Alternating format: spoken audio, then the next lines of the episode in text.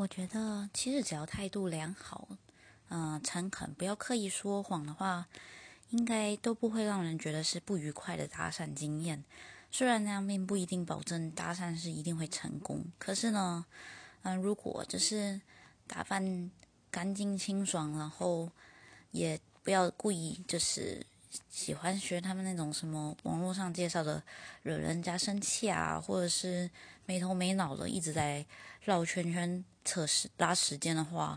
你诚恳的，就是表示可能我觉得你很好看，想要跟你做个朋友之类的，大概都不会让人觉得不愉快。那你如果自己